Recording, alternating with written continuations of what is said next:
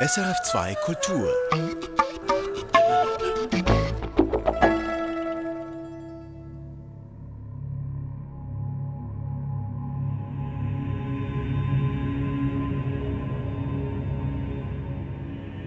Bereshit bara Elohim et hashamayim ve'et haaretz. Im Anfang schuf Gott Himmel und Erde. Ve'haaretz haita tohu va vohu. Und die Erde war wüst und leer, Finsternis lag über der Urflut.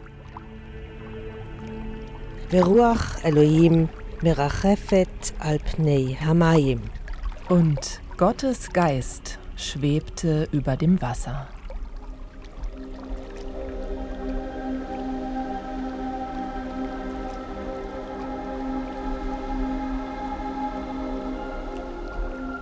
Ruach heißt diese Geistin Gottes auf Hebräisch. Die Ruach, weiblich. So gleitet sie in Genesis 1, Vers 2 über den Wassern. Die Ruach ist die Schöpferkraft, die Neues entstehen lässt. Sie ist bewegte Luft, Atem oder Hauch. Männlich wurde die göttliche Geistkraft dann erst viel später. Sie ging in die christliche Trinitätslehre ein als der Heilige Geist. Und die Kirche feiert sie jetzt an Pfingsten als ihre Gründungspower. Perspektiven auf ein Phänomen, das sich wie der Wind nur schwer greifen lässt. Mit mir, Dorothee Adrian.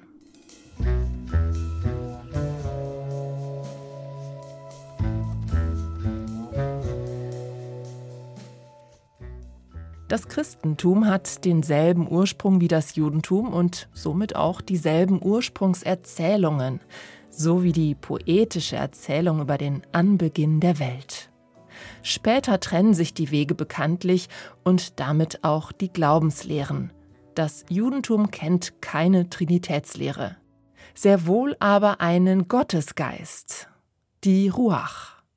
Zu Beginn der hebräischen Bibel, da wirkt diese mysteriöse Ruach. Sie kommt fast immer in der weiblichen Form vor, sagt die Alttestamentlerin Helen Schüngel-Straumann.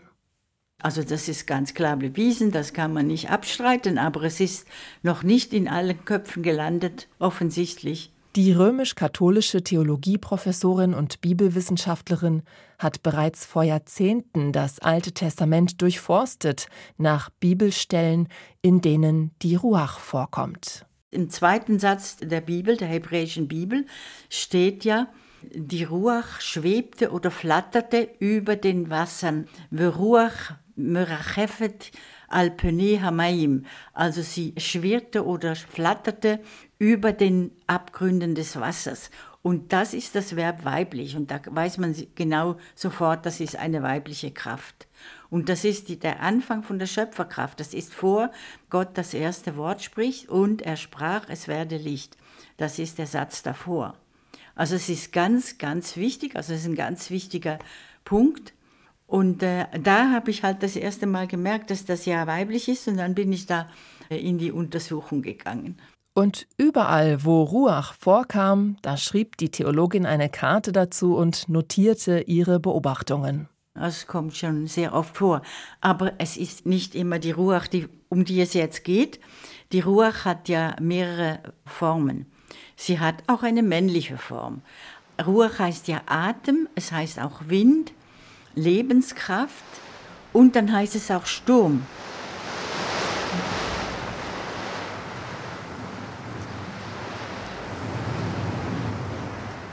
Und das ist auch der böse Sturm, wenn der, der böse Sturm, der etwas vernichtet und der negative, ich würde sagen, die negative Form ist immer männlich. Und das ist keine Erfindung von Feministinnen, das ist so. Nur dann, wenn es lebensbefreiend oder lebensfördernd oder einen in, in Gang setzt zum Guten, immer dann ist es weiblich. Und so wurde die Ruach eine wichtige Entdeckung für feministische Theologinnen. 1992, vor 30 Jahren, da erschien dann Helen Schüngel-Straumanns Buch Ruach bewegt die Welt. Ruach wurde eins der wichtigsten Themen der Schweizer Theologin und es ist ihr bis heute mit 82 Jahren immer noch ein Herzensanliegen.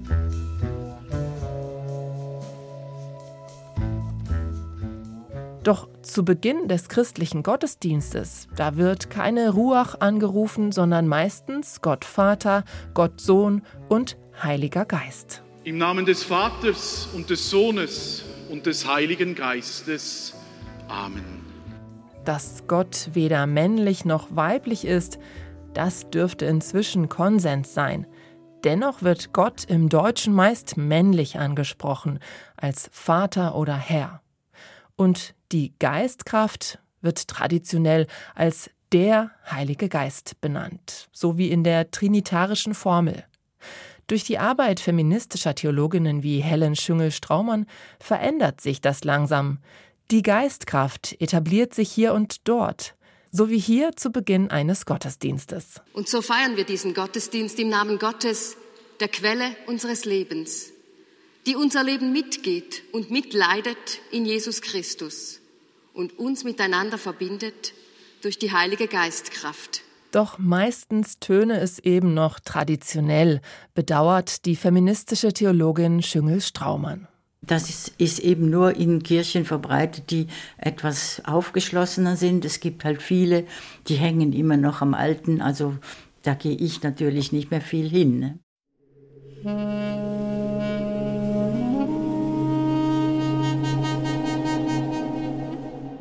In der Vorbereitung auf diese Sendung fällt mir ein Lied ein, das ich aus meiner Kindheit kenne. Es heißt Ruach und handelt von der Heiligen Geistkraft. Dieses Lied wurde in Gottesdiensten gesungen oder bei anderen christlichen Treffen in der freikirchlichen Szene. Ich google das Lied und finde jetzt eine neue Version des christlichen Liedermachers Albert Frei. Der hat bei Facebook ein kurzes Video hochgeladen, in dem er beschreibt, was ihm das Lied bedeute. Das sind die Akkorde zu dem alten Chorus Ruach. Vielleicht kennen manche das noch. Ein Song, der mich immer schon sehr inspiriert hat. Die Sehnsucht nach dem Heiligen Geist. Dafür steht nämlich Ruach, hebräisch, für den Heiligen Geist. Atem, Wind. Weiblich übrigens, auch sehr interessant. Ich habe dazu neue Verse geschrieben, weil mich das so berührt, dieses einfache Wort, das man auch so meditieren kann. Die Sehnsucht nach Erfüllung, dass das Trockene in uns belebt wird. Belebe mich. Ruhe, Ruhe, Ruhe.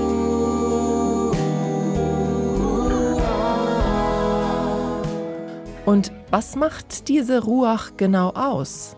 Helen Schüngel-Straumann. Also sie bewegt einfach immer positiv. Sie setzt die, die Menschen in, in Schwung zum Beispiel, könnte man sagen.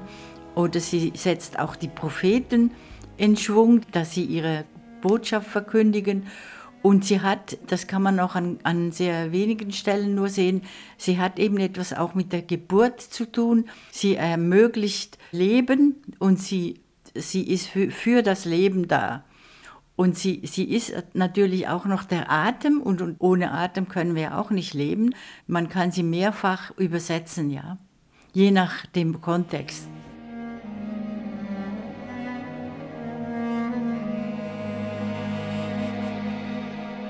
In der christlich-jüdischen Tradition, da bekam die Ruach noch eine Schwester an die Seite gestellt. Für Helen Schüngel-Straumann ist das eine wichtige Figur.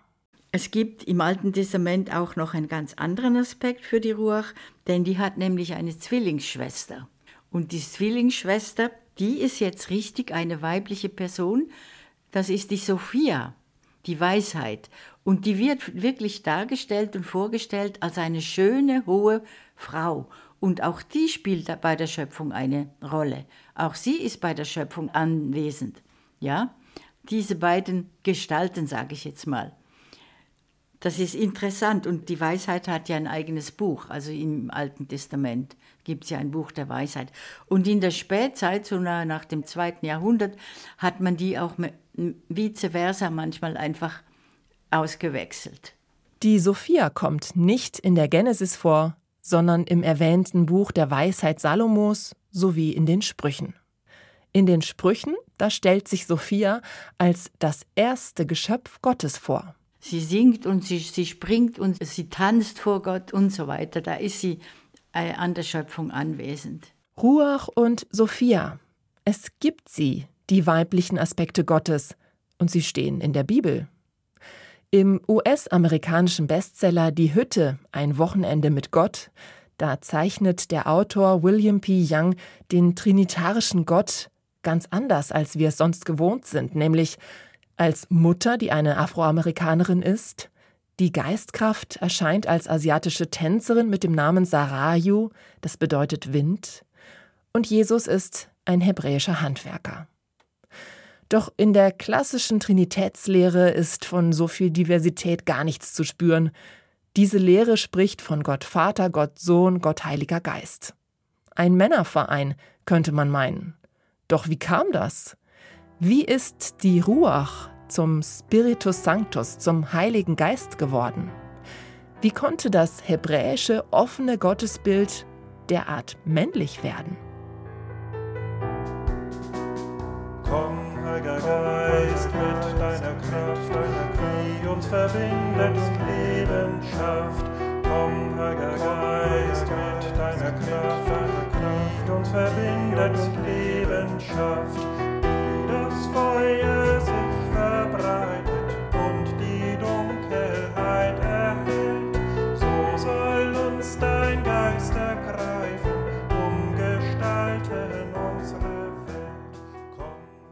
Kurz gesagt, die Ruach wurde männlich, weil die christliche Lehre in einer patriarchalen Gesellschaft entstand. Das Christentum formierte sich im Rahmen einer griechisch-römischen Männerkultur. In den ersten Jahrhunderten nach Jesu Tod gab es verschiedene Strömungen und Lehren. Menschen versuchten, die Überlieferungen und Erfahrungen unter einen Hut zu bekommen und eine Lehre zu formulieren. Wer war dieser Jesus gewesen, wenn der Geist Gottes in ihm wohnte? War er Gott? Dann gäbe es ja zwei Götter. Oder war er Mensch? Oder war er beides? Die Trinitätslehre war dann sozusagen ein Kniff der Kirchenväter, also der Gründergenerationen der christlichen Kirche. In der Trinitätslehre ließ sich nämlich vereinen, dass das Christentum zwar nur einen Gott hat, aber dennoch mit Jesus Christus und der Geistkraft zwei weitere Figuren, die gottartig waren respektive sind. Und so entstand dann die Trinitätslehre als Vorstellung, dass Gott einer ist, der drei Personen in sich vereint. Gott Vater, Gott Sohn und Gott Heiliger Geist. Drei und doch eins. In der Bibel gibt es keine Trinitätslehre als solches, sie ist erst danach entstanden. Und sie ist ein philosophisch-theologisches Konstrukt. Helen Schüngel-Straumann. Das ist ein Konstrukt tatsächlich. Und es hat in den ersten vier Jahrhunderten mehrere, mehrere andere Modelle gegeben. Es gab zum Beispiel in der Antike, in den noch semitisch sprechenden, ganz andere. Es gab Vater Gott, Mutter Ruach und Sohn Jesus. Und ein anderes, was also nicht Personal war, war drei Sterne hintereinander und man sieht nur den vorderen. Man sieht immer nur einen. Gott Vater und Mutter Ruach.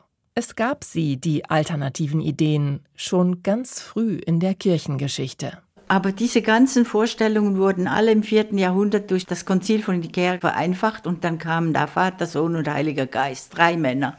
Und das Ganze ist natürlich von Anfang an sehr stark römisch infiltriert und das Römische war ja eine reine, wirklich eine reine Männergeschichte. Und dass wir jetzt immer noch in Rom sind als Katholiken, dass unser Zentrum immer noch in Rom ist, das ist natürlich schon fragwürdig. Anstelle der hebräischen Ruach trat zuerst das griechische Pneuma und dann der lateinische Spiritus Sanctus. Die Kirchenväter etablierten damals die Dogmen des Christentums, die bis heute gelten. Und die christlichen Gottesbilder waren lange Zeit wenig divers. Theologinnen und Theologen wie Helen Schüngel-Straumann brechen diese mehr und mehr auf.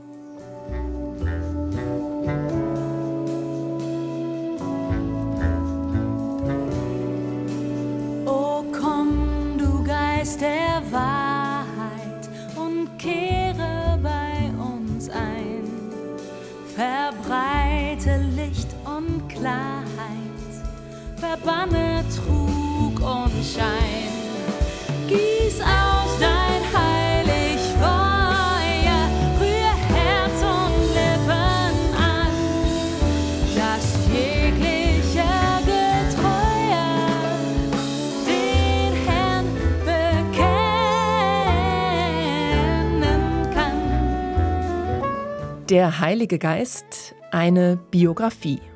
So heißt ein aktuelles Buch von Jörg Lauster. Jörg Lauster ist Professor für christliche Dogmatik in München. Das Buch ist eine sogenannte Pneumatologie, also eine Lehre vom Geist, abgeleitet vom griechischen Wort Pneuma für Geist. Der Heilige Geist also. Und ich möchte zuerst von Jörg Lauster wissen, warum kommt sein Werk denn so männlich daher? Ja, das ist eine gute Frage, weil ich äh, da im Deutschen doch immer ein Freund bin äh, der konservativen Beibehaltung äh, unserer Sprachregeln. Da ist Geist einfach männlich. Äh, damit ist, das heißt, der Geist äh, und die Geist klingt für mich, das, das erweckt so viele Assoziationen, da denke ich immer, ach, das ist falsch, das muss man korrigieren und lenkt ab von dem, was ich eigentlich sagen will, das meine ich damit. Der Sache nach haben Sie vollkommen recht und die äh, Kulturgeschichte äh, ist da ein wunderbares Beispiel, dass sich der Geist auf überhaupt gar keine Geschlechterrolle festlegen lässt. Ruach ist weiblich, ähm, Topneuma, die Griechen, äh, das ja unsere Kultur auch ähm, lange dominiert hat, nehmen das Neutrum und die Lateiner nehmen Spiritus, die männliche Form. Also haben wir alle drei Formen, die in der Kulturgeschichte für den Geist verwendet werden. Ähm, und damit ist gesagt, mit dem Geist ist etwas gemeint, was mehr ist als männlich oder weiblich. Ich als angehende Theologin finde, die biblisch-hebräische Ruach, die baut uns doch eine super Brücke, von der Geistkraft zu sprechen. Und damit lässt sich das männliche Gottesbild doch wunderbar aufweichen. Aber gut, sprechen wir über den Heiligen Geist und seine Biografie. Aber wurde der denn überhaupt geboren? Äh, Man kann schon sagen, dass in der Wahrnehmung, so muss man sagen, wie Menschen ihn wahrnehmen, es doch Entwicklungsstufen gibt und deswegen ist der Biografietitel durchaus gar nicht so unangebracht. Äh, Die Frage nach seiner Geburt ist schwierig, denn er ist äh, ja vor äh, aller Zeit schon da äh, in äh, Genesis 1.2 im ersten Buch Mose. Äh, gleich im zweiten Vers der Bibel schwebt er vor Anbeginn der Welt über den Wassern. Da ist eben jene Ruach Gottes. Und das ist ein sehr schöner Satz, der sagt, der Geist ist ähm, gleich ewig mit dem Göttlichen. Er ist eine Erscheinungsform des Göttlichen. Also ist äh, die Geburt können wir bestenfalls metaphorisch gebrauchen. Und da ist, sind für uns natürlich die Schriften des Alten Testaments die entscheidenden. Da haben wir, kriegen wir das erste Mal greifbar was in Händen, wo Menschen sich mit dem Phänomen Gott als Geist beschäftigen. Gott als Geist. Wenn wir bei der Idee bleiben, die Wirkungsgeschichte als Biografie zu erzählen, dann frage ich weiter, wie ist denn dann diese Vorstellung eines guten, lebensspendenden Geistes älter geworden? Die Texte des Alten Testaments sehen den Geist in verschiedenen Dimensionen wirken. Und das macht sie für uns äh, so, so interessant. Es ist also in diesem Kleinkindgeist äh, schon alles angelegt, was dann die spätere Geschichte entfaltet. Der Geist wirkt in der Natur. Ähm, also er ist ja, wie gesagt, Genesis 1.2 schon vor aller Zeit da. Dann kommt aber in Genesis 2 dieser Atem, äh, die Ruach, die Gott äh, den Menschen äh, einbläst. Psalm 104 macht das in einer, also der, der große Schöpfungslobspsalm macht das in einer ganz wunderbaren Art. Ezechiel 37, da ist es da ist ihr Wort dann durchaus angebracht, die Geiste, die Ruach, die Gott in tote Knochen, in Skelette einbläst und dann werden die wieder lebendig. Das sind ja alles, man kann sich anders sagen, Wahnsinnsbilder, um sozusagen die schöpferische Kraft des Geistes zu verdeutlichen. Aber der Geist wirkt auch etwas intimer. In Propheten verwandelt sie, da wären, wie gesagt, die Propheten zu nennen und dadurch wirkt er dann auch in der Geschichte, äh, sodass wir also diese drei Felder hier schon ein bisschen sehen können. Der Geist wirkt in der Natur, im Menschen und in der Geschichte. Die Schilderungen der hebräischen Bibel sind natürlich älter als das Christentum. Als dieses geboren wird, da bezieht es sich aber auf diese alten Erzählungen und Traditionen. Das Neue Testament schildert dann Jesus als zentrale Figur, die von einer göttlichen Geistkraft durchdrungen sei. Ja, man kann sagen, dass das Christentum diese Geisterfahrungen des Alten Testaments allesamt aufnimmt, kennt, aber dann durch ein Nadelöhr durchjagt, wenn ich das jetzt so sagen darf, nämlich äh, durch die Christusfigur. Ähm, alles, was wir äh, an Geist erleben können, erlebt man am dichtesten in der Person Jesus Christus. Aus einem ganz bestimmten Grund ist das möglich, weil dieser Geist in Christus selbst wirkt. Und da haben wir ja wunderbare Geschichten dafür. Die Weihnachtserzählung beginnt ja mit der Ankündigung der Geburt, in dem der Heilige Geist über Maria kommt. Er überschattet sie, heißt in der deutschen Übersetzung.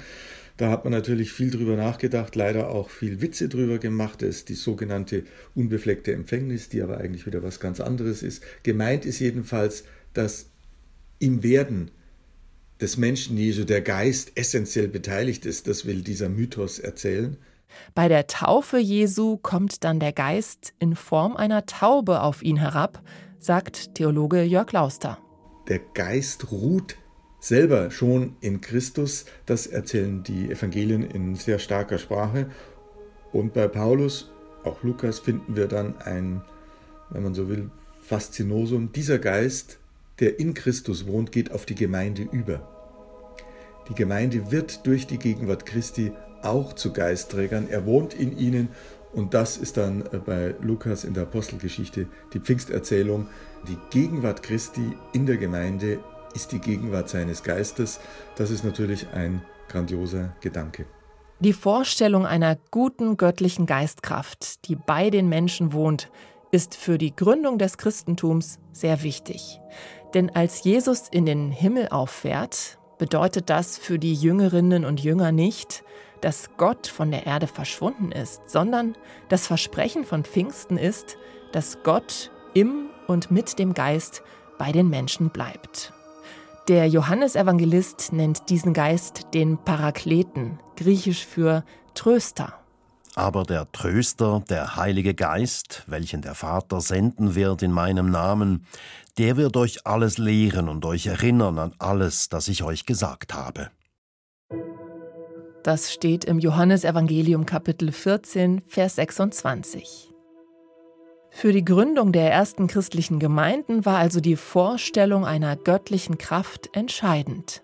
Jörg Lauster. Naja, es ist äh, erstens ein Wahnsinnsanspruch, äh, wenn das frühe Christentum von sich behauptet, äh, nicht der Geist ist irgendwo da draußen in der Welt gegenwärtig, sondern in uns, in unserer Gemeinschaft.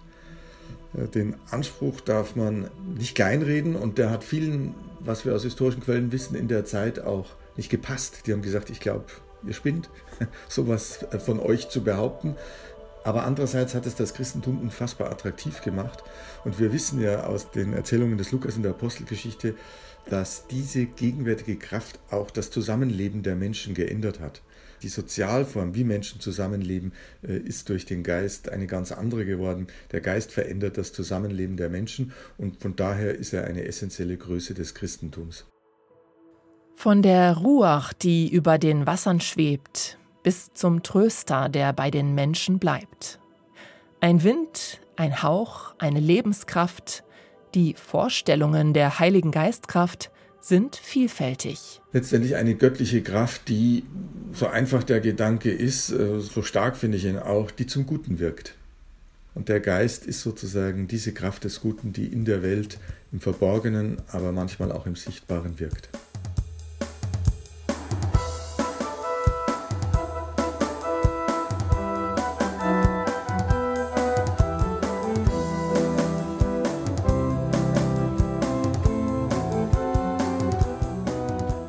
Pfingsten wird gerne auch als Geburtsstunde der Kirche gefeiert. Das Fest geht zurück auf die Erzählung in der Apostelgeschichte, in der es heißt, dass die Heilige Geistkraft auf die Menschen gekommen war. Ein Brausen sei vom Himmel gekommen, steht da, und Feuerzungen. Diese zerteilten sich und ließen sich über den Menschen nieder. Sie begannen in anderen Sprachen zu reden, sodass Menschen von überall her jetzt die Botschaft Jesu hören und auch verstehen konnten. So erzählt es die Apostelgeschichte im Neuen Testament.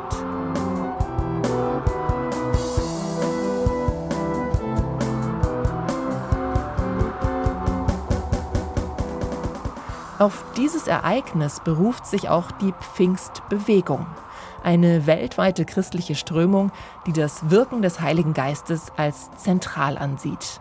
Es ist die am stärksten wachsende christliche Bewegung weltweit. Auf einer Forschungsreise in Chile besuchte Jörg Lauster Pfingstgemeinden. Was er dort erlebte, war zweigeteilt. Die Pfingstkirchen könne man jedenfalls nicht über einen Kamm scheren, ist der Theologe überzeugt. Das Pfingstchristentum ist ein Wahnsinnsuniversum. Bei uns ist immer bekannt durch die Medien, dass beispielsweise der brasilianische Präsident diesen Kreisen nahesteht, sehr konservativ. Die gibt es auch, aber es gibt auch progressive Pfingstler. Es gibt Pfingstler, die ihre Pfarrerinnen und Pfarrer studieren lassen. Es gibt Pfingstler, die darüber nachdenken, Frauen zu ordinieren oder schon Frauen ordinieren. Es ist ein Riesenuniversum äh, und man muss da sehr genau hinschauen, mit wem man sich sozusagen unterhält, weil die wirklich nicht alle gleich sind. Und untereinander übrigens auch nicht immer wohlgesonnen. Die Pfingstbewegung ist also keine einheitliche Strömung. Der Geist wohnt offenbar höchst unterschiedlich. Einiges davon schildert Jörg Lauster in seiner Biografie des Heiligen Geistes.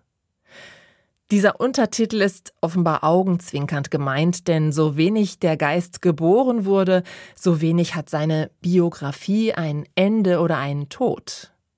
Wenn man theologisch über so etwas wie ein Ende nachdenkt, dann ist dieses Ende wiederum etwas Ewiges. Eschatologie nennen Theologinnen und Theologen das Nachdenken darüber. Wie kann man sich also dieses Ende oder diese Zukunft vorstellen, Jörg Lauster? Wir haben Bilder davon. Die ganze christliche Eschatologie lebt von Metaphern, von Bildern. Gemeinschaft mit Gott, wie Sie es genannt haben, ist eines der stärksten Bilder, dass das Christentum heißt. Aber Sie könnten ja jetzt nachhaken. Äh, was soll das eigentlich sein, Gemeinschaft mit Gott? Wie soll ich mir das vorstellen? Und da könnten Sie mich dann sehr schnell in die Enge treiben, denn wir wissen nicht, wie wir diese Bilder inhaltlich füllen sollen. Es ist eine Zusage eines Vollendungszustandes, daran liegt eine Stärke. Wir haben Bilder, wir haben Anhaltspunkte. In den letzten Versen der Bibel heißt es uns, Gott wird abwischen alle Tränen, also die Vorstellung eines himmlischen Jerusalems. Das sind starke Bilder, an denen müssen wir uns ganz, ganz zaghaft entlanghangeln. Ein zartes Entlanghangeln an starken Bildern. Dieser Ausdruck gefällt mir. Denn wenn solche dynamischen Bilder fest gemeißelt werden, dann verlieren sie ihr befreiendes Potenzial, glaube ich. Jörg Lauster sagt es so. Die Kunst ist, an diesem Jenseits als Kraft festzuhalten, äh, ohne es dann gleich mit unseren Vorstellungen überstrapazieren zu wollen. Und da hat Ernst Rölsch, der große Theologe des Kulturprotestantismus, diesen schönen Satz ja geprägt, das Jenseits ist die Kraft des Diesseits. Und damit ist viel über die Wirkung des Geistes als vollendende Kraft gesagt.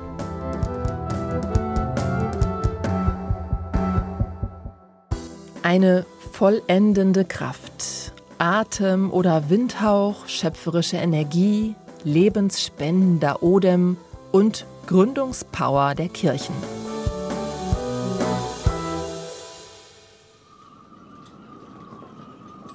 Auf den Spuren der Heiligen Geistkraft. Das war ein Perspektiven-Podcast von mir, Dorothee Adrian, mit Jörg Lauster und Helen Schüngel-Straumann.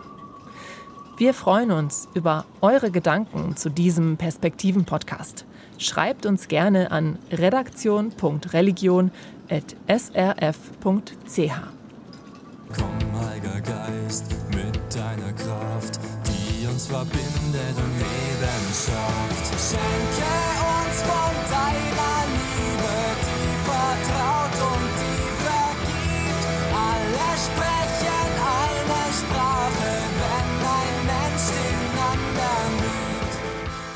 Und in einer Woche gibt es dann den nächsten Perspektiven-Podcast.